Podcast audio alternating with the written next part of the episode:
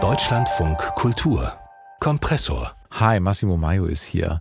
Wir sprechen über die Nachkriegsgeschichte von Deutschland, die sehr unterschiedlich aussehen kann, je nachdem, aus welcher Perspektive man Deutschland betrachtet.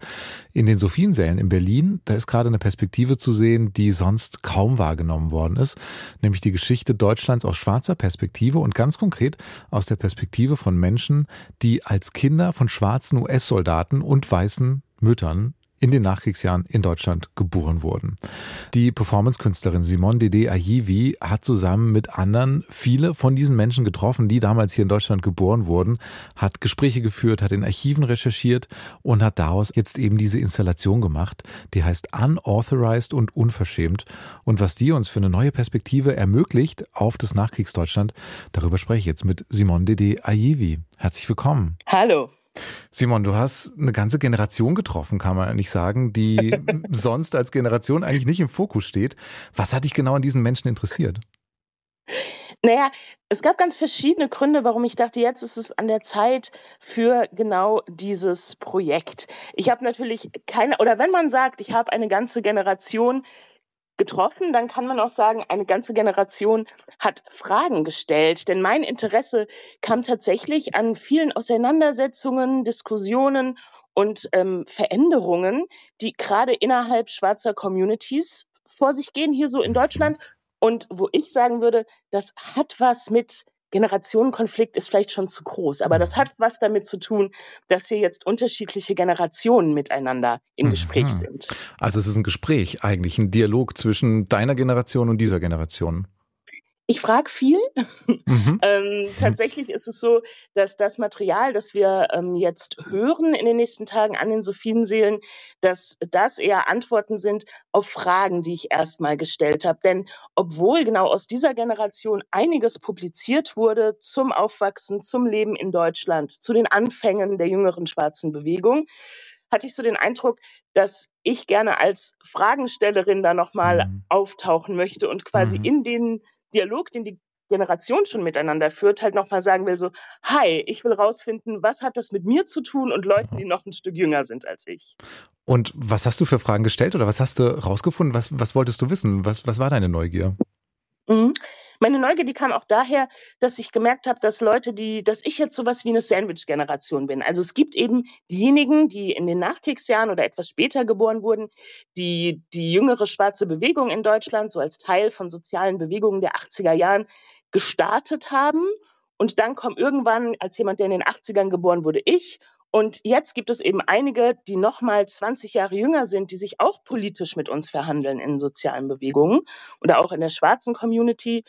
Und ich wollte erst mal wissen, wie habt ihr eigentlich das, aus welchem, na, ich fange noch mal an. Was ich mhm. wissen wollte ist, was waren die Voraussetzungen, aus denen heraus ihr auf die Idee kamt, euch zu verbünden und eben diese jüngere schwarze Bewegung zu starten? Wo kommt ihr eigentlich her? Um das zu schaffen, die Ressourcen zu bilden und das Wissen aufzubauen, mit dem wir heute noch arbeiten. Und ich glaube, ich habe die Installation jetzt nicht gesehen, natürlich, weil die startet ja erst morgen, aber ich habe den Text gelesen und da sind schon Aspekte drin, über die viele vielleicht gar nicht so richtig Bescheid wissen. Ich zum Beispiel nicht. Also äh, Geschichten von Kindern, die hier in Deutschland geboren wurden und dann aber von ihren Müttern getrennt wurden und in die USA gebracht wurden, wo sie dann in Heimen aufgewachsen sind. Was sind das denn für Geschichten, auf die du da gestoßen bist? Naja, die Sache ist die, und das hat mit Rassismus zu tun, das hat aber auch mit Sexismus zu tun und beginnt eigentlich damit, dass ähm, in den Nachkriegsjahren, und da gab es verschiedene Regelungen in verschiedenen Abstufungen bis in die 80er Jahre hinein, ledige Mütter kein Sorgerecht für ihre Kinder haben, sondern auf, an, auf direkt einen Amtsvormund bekommen haben, diese Kinder. Und der konnte dann auch bestimmen, wo sich diese Kinder aufhalten und viele wurden eben direkt ihren Müttern weggenommen und in Heime gebracht. Und da gab es eben Diskussionen, ob diese schwarzen Kinder in Deutschland überhaupt bleiben können oder ob es nicht aus verschiedenen rassistischen Motiven heraus sinnvoller wäre, wenn die in den USA aufwachsen. Und da gab es dann tatsächlich ähm, ja, Adoptionspläne, die dazu geführt haben, dass Kinder eben aus deutschen Heimen heraus in die USA adoptiert wurden, auch ohne, das, ohne die Zustimmung der Mütter teilweise. Mhm. Also Sexismus und Rassismus, was da so zusammengeht. Was haben Sie denn sonst so erzählt, diese Menschen, mit denen du gesprochen hast? Also wie haben Sie Rassismus wahrgenommen, überhaupt Ihr Leben hier in Deutschland in den Nachkriegsjahren als schwarze Menschen? Mir war es ganz wichtig und ich glaube, das ist auch all meinen Protagonistinnen, all den Menschen, mit denen ich gesprochen habe, dass es nicht nur darum geht, ihre Geschichte als von Rassismus Betroffene und als eben in diesem System aufgewachsene Kinder zu beschreiben, sondern ich habe auch gefragt, so hey, ähm, wie seid ihr so erwachsen geworden? Wie habt ihr überlebt und welche Kämpfe habt ihr geführt? Weil das Interessante ist ja, dass gerade diese Generation, die durch so viel härteren institutionellen Rassismus gegangen ist als meine, die so viel mehr Arbeit machen musste, um überhaupt das, was wir heute als rassistisch wahrnehmen, als rassistisch zu benennen, ähm, dass die ja einfach sich richtig doll politisch organisiert haben, zusammengefunden haben. Und es sind spannende Geschichten vom Erwachsenwerden und sich emanzipieren und politisieren. Und steht das wirklich im, im Vordergrund? Also es ist natürlich spannend, dass du das auch rausarbeitest, also Geschichten des Widerstands und des Community Buildings.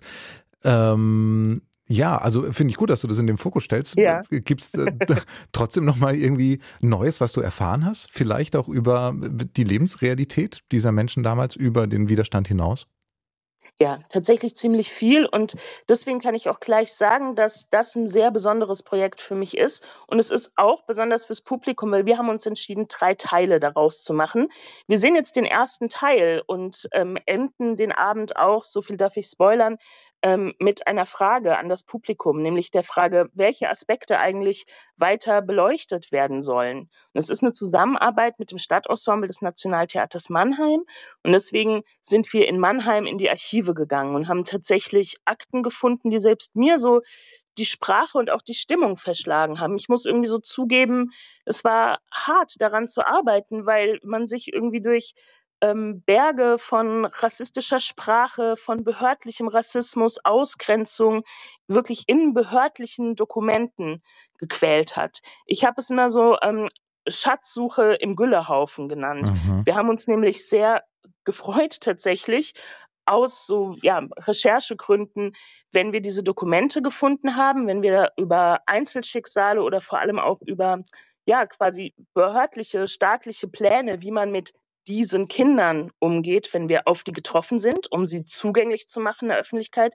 Und gleichzeitig ist das auch alles sehr, sehr giftiges, schmerzhaftes Material. Und ich war überrascht davon, dass ich selbst so viel davon nicht kannte oder das Hörensagen äh, mir offensichtlich nicht gereicht hat, um die Tragweite dessen zu begreifen. Das heißt, ich kann für den Abend auch schon mal sowas wie eine kleine ja, Triggerwarnung aussprechen, mhm. weil selbstverständlich haben wir die Sachen ähm, mhm bearbeitet, aber es ist ziemlich harter Stoff, auf ja. den wir da gestoßen sind. Mhm. Also schon schreckliche Geschichten, um die es da geht. Ähm, gleichzeitig aber sagst du, ne, ihr, ihr betont auch quasi die, das Community Building, den Widerstand. Gibt es denn irgendwas Positives, was du daraus mitnehmen kannst, aus dem, was du da recherchiert hast und entdeckt hast? Ja, einiges. Und zwar möchte ich da jetzt gar nicht so auf irgendwie so Resilienz und Überlebenswillen und wow, wir können es schaffen rausgehen. Im Gegenteil, es geht auch sehr, sehr viel um Narben und Wunden, die das auch bis ins Erwachsenenleben heraus behalten hat. Ich würde aber sagen, das Besondere ist, zu sehen, wie Menschen zusammenkommen und miteinander reden und wie wir miteinander lachen und uns unterstützen und dass das Stärkende eben vor allem an der Verbindung liegt. Und das ist was, was mir generell sehr am Herzen liegt, aber das ist mir da nochmal bewusst geworden. Und ich habe gemerkt, ich habe nochmal gelernt zu verstehen, wo man manchmal so denkt, ach, was wollen die jetzt schon wieder? Und ähm, ich habe andere Sorgen als schwarze Person in diesem Land. Und man könnte doch hier und da es hat sich für mich total gelohnt, nochmal deutlicher mit dieser Generation zu sprechen, mir die Umstände anzuschauen, unter denen sie aufgewachsen sind. Und ich merke, ich habe irgendwie viel gelernt, was schwarze Bewegungen in Deutschland angeht und weiß nochmal viel mehr, warum wir das alles machen.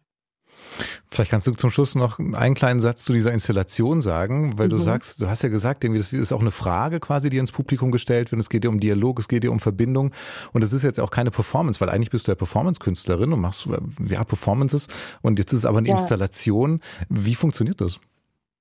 Mir war es erstmal wichtig, mich da drin auch zurückzunehmen, also nicht auf der ähm, Bühne rumzuhüpfen mit mhm. meiner äh, clownerierend als Entertainerin. Es ist eine Installation, der Raum ist begehbar, es ist der große Festsaal in den Sophienseelen und eben später im Juli dann ähm, die Bühne im Nationaltheater Mannheim und man bekommt Kopfhörer und hört über die die Interviewstimmen und ähm, kann sich die Geschichten anhören. Es gibt einen klaren Anfang, ein klares Ende. Es dauert eine knappe Stunde. Und in der Zeit hört man einfach über Kopfhörer Ausschnitte aus den Interviews und zusätzliches Material, das wir gefunden haben. Und gleichzeitig wabert im Raum die Atmosphäre durch Musik, Fernsehbeiträge und Werbespots der Nachkriegsjahre damit wir auch mitkriegen, mitfühlen können, auf welcher Folie das alles passiert ist oder so ein Gefühl für die Kultur und die Stimmung in dem Land kriegen, in dem das alles passiert. Neue Perspektiven auf alte Phänomene oder manchmal auch alte Perspektiven auf neue Phänomene gibt's alles hier in unserem Kompressor-Podcast. Wir freuen uns, wenn Sie uns abonnieren.